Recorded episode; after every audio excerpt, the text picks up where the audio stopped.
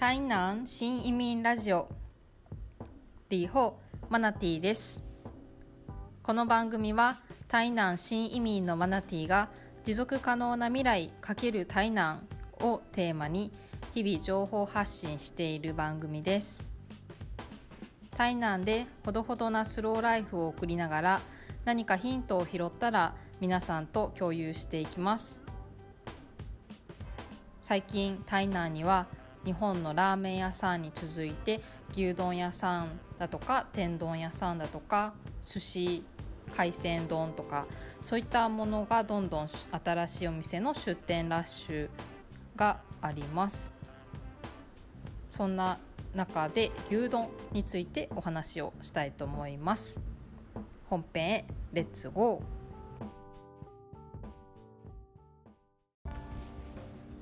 チャプター1日本の牛丼チェーンが台北に進出。9月25日中央社のニュースで日本の牛丼チェーン大手台湾に1号店開店へ同業3社が揃い踏みという記事がありました。ちょっと読んでみます。日本の牛丼チェーン松屋の台湾1号店が28日台北市内のデパートにオープンする。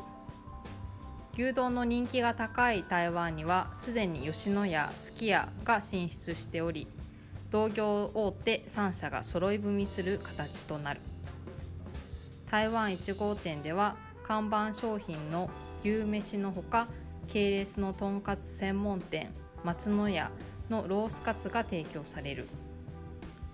そういう内容でした。私は日本に住んでいた時は時々すき家で牛丼を食べていましたけれど美食の街台南に来てから個性的で地域に根付いているお店素敵な個人店いっぱい行ってますので日本のシステムチックなチェーン店には全然興味を持たなくなりました。まあ、台北は労働の街で東京みたいに時間に追われているビジネスマンもいっぱいいますから日本のこういったチェーン店も受け入れられるんじゃないでしょうか。